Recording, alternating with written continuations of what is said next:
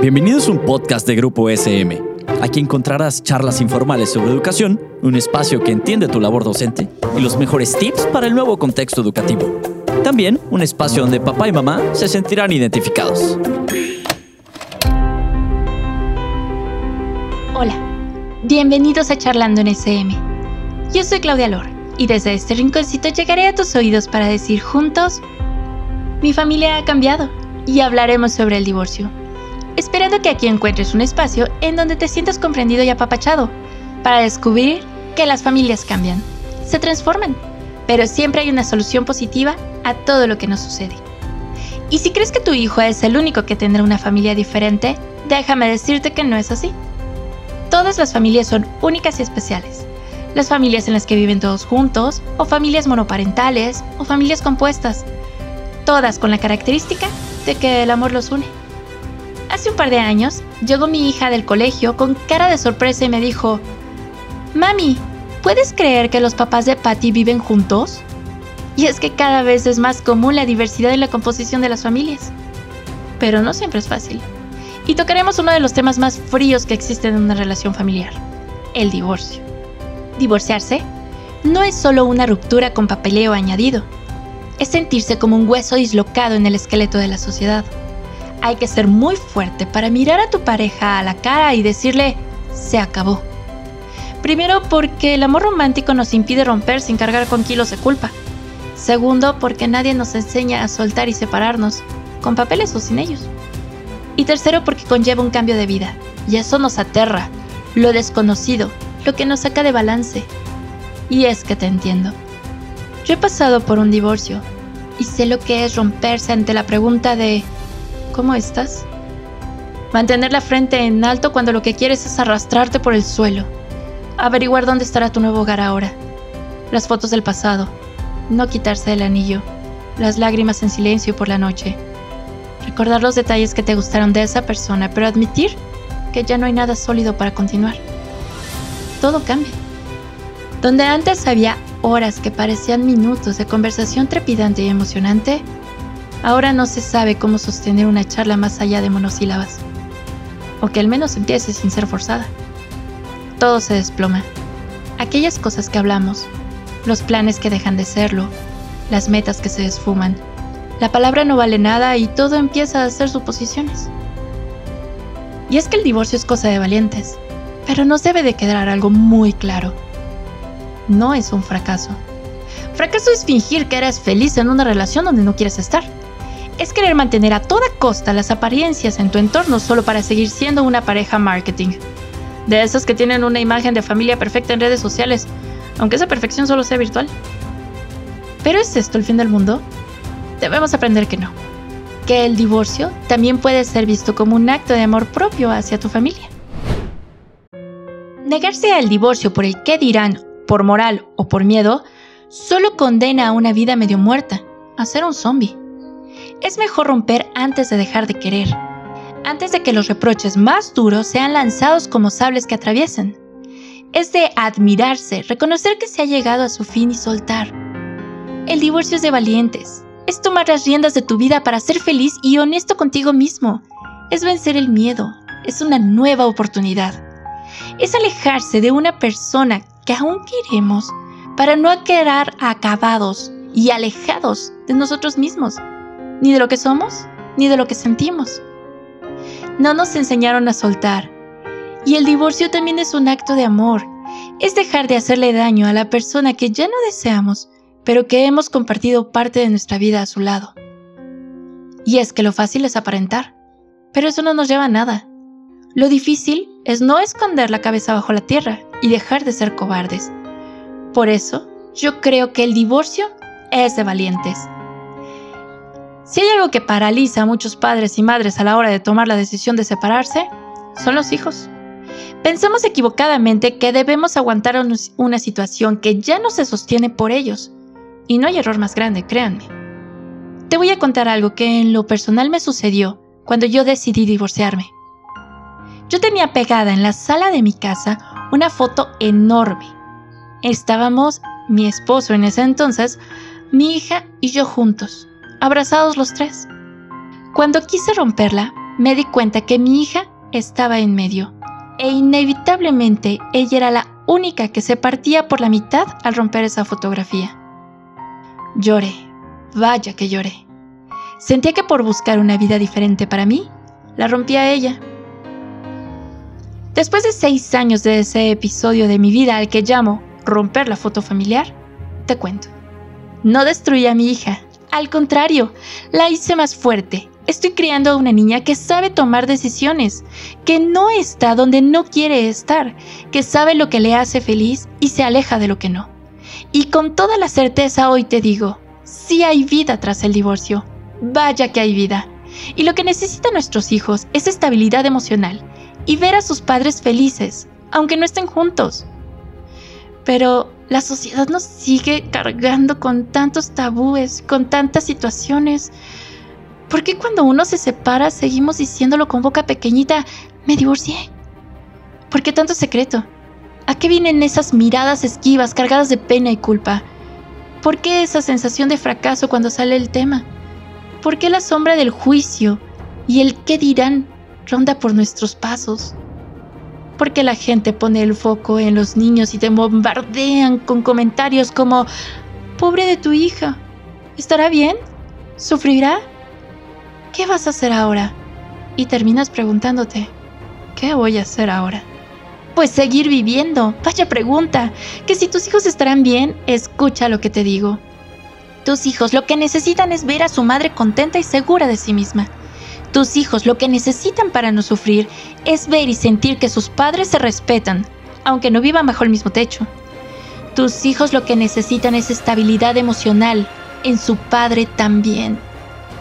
Tus hijos necesitan que se les trate con respeto, con cariño, con admiración, ¿por qué no? Cariño, ¿cómo te admiro y qué orgullosa estoy de ti? Prueba a decírselo a tu pequeño la próxima vez que tengas oportunidad. Tus hijos necesitan a una madre tranquila, a veces eufórica, a veces reflexiva, exigente la mayor parte del tiempo y medio barco a ratos. Un padre que sin lugar a dudas cometerá errores, pero que sabrá pedir disculpas y rectificar a tiempo. Tus hijos necesitan a padres reales, tan reales como ellos, como la vida misma, con todo lo que ésta nos da y nos quita. Los niños, escúchame bien, necesitan calor, color y olor calor de padre y madre, color de infancia y olor de hogar. ¿Y qué pasa si tenemos un día malo? ¿O dos? ¿O tres? ¿Y si hay días en los que por mucho que lo intentamos la sonrisa se niega a salir? ¿Qué ocurre entonces? Nada. No ocurre nada. Esto también forma parte de la vida. En esta vida hay cabida para todo tipo de emociones y sensaciones, todas sin excepción.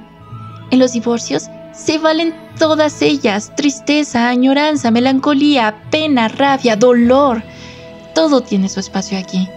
Pero una vez superado, una vez llorado, una vez sentido y aceptado, toca levantarse.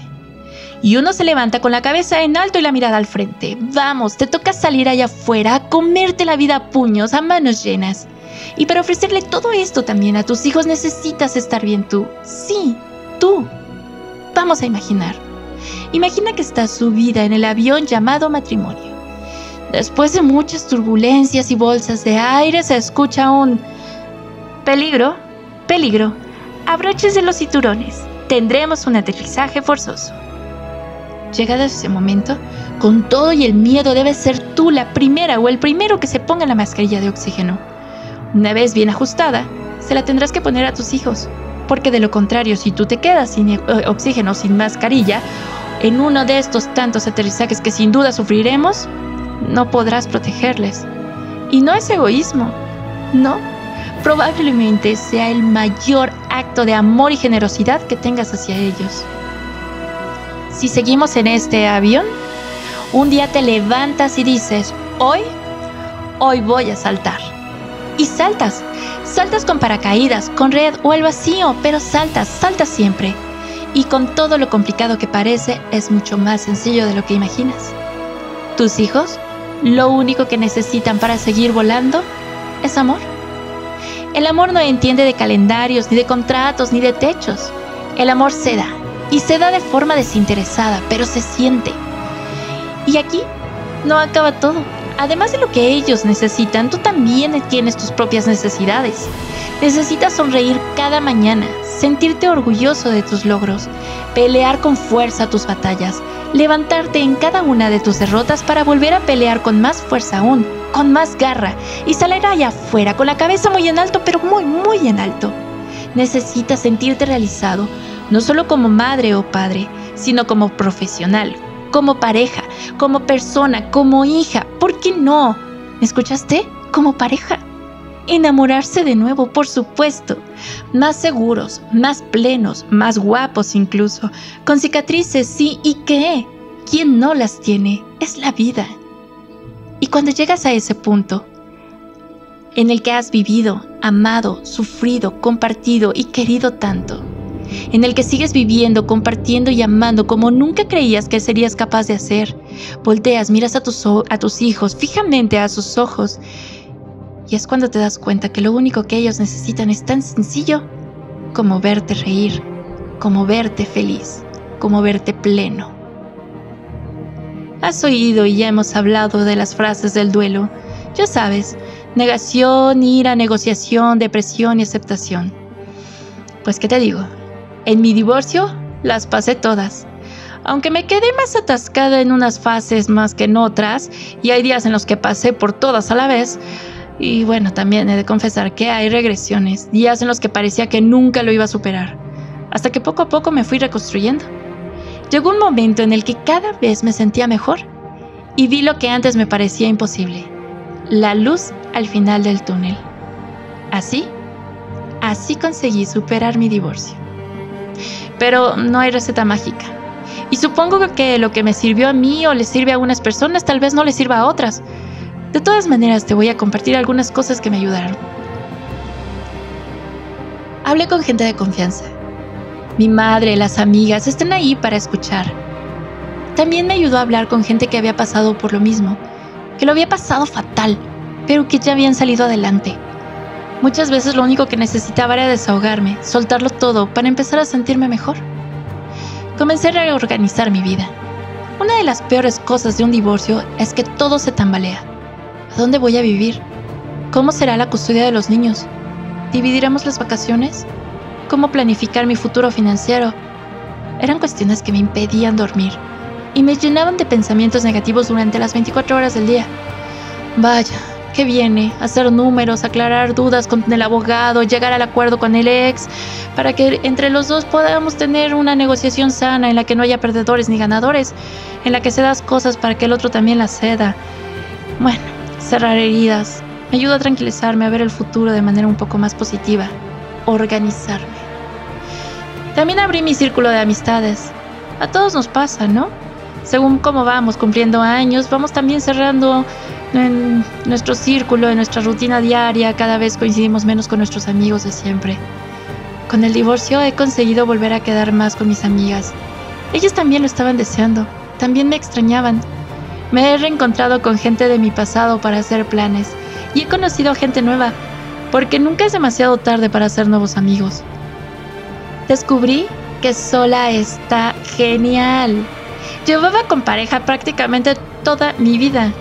No he sido nunca una persona soltera, así que comencé disfrutando de mi independencia y construyendo una red social más amplia y más variada para mí, porque el amor romántico no es la antítesis de la, soledad y una nueva relación. ¿Para cuándo? ¿Te preguntas? Por mi parte no había prisa. Con los años creo que nuestra maleta se va llenando y nos cuesta más trabajo encontrar a alguien que encaje de nuevo con lo que queremos. Tampoco te hace falta que firmemos un voto de castidad, ¿o sí? Con el tiempo me redescubrí amando de nuevo, más plena, más real, menos cuentos de hadas y más plenitud, con un hombre que he aprendido que el pasado sirve de trampolín y que mi hija ahora tiene un papá biológico que la ama y la respeta como nadie, y un papá de corazón que la cuida y la ama como si fuera suya.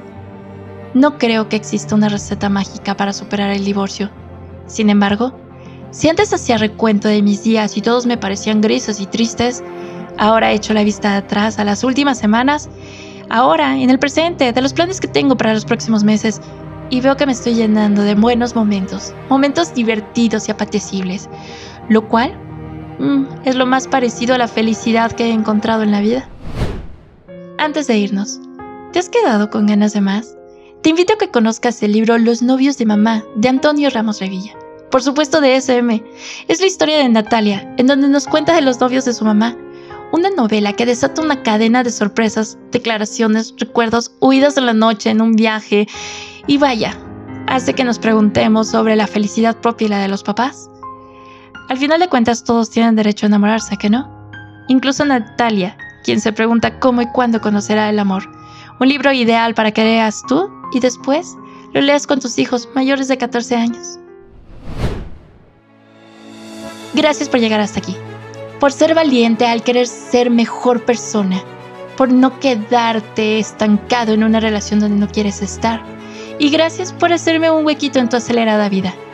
Si te suena conocido algo de lo que te he dicho hasta ahora, y quieres seguir siendo parte de este proyecto de SM en donde a la distancia nos entendemos y acompañamos, te invito a que te conectes cada semana y formes parte de la familia SM. No olvides compartirlo en tus redes sociales para llegar a más personas. Déjanos tus opiniones y comentarios en las nuestras para así conocerte y saber que nos escuchas. En el siguiente podcast hablaremos sobre cuando ambos padres trabajan y descubriremos cómo lidiar con ello. Mientras tanto, Feliz viaje en tu avión. Besitos de luz. Hasta la próxima.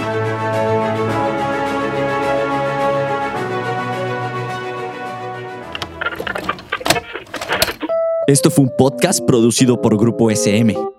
No olvides suscribirte al podcast para que no te pierdas ninguno de los episodios. Síguenos en nuestras redes sociales y nos vemos la siguiente semana.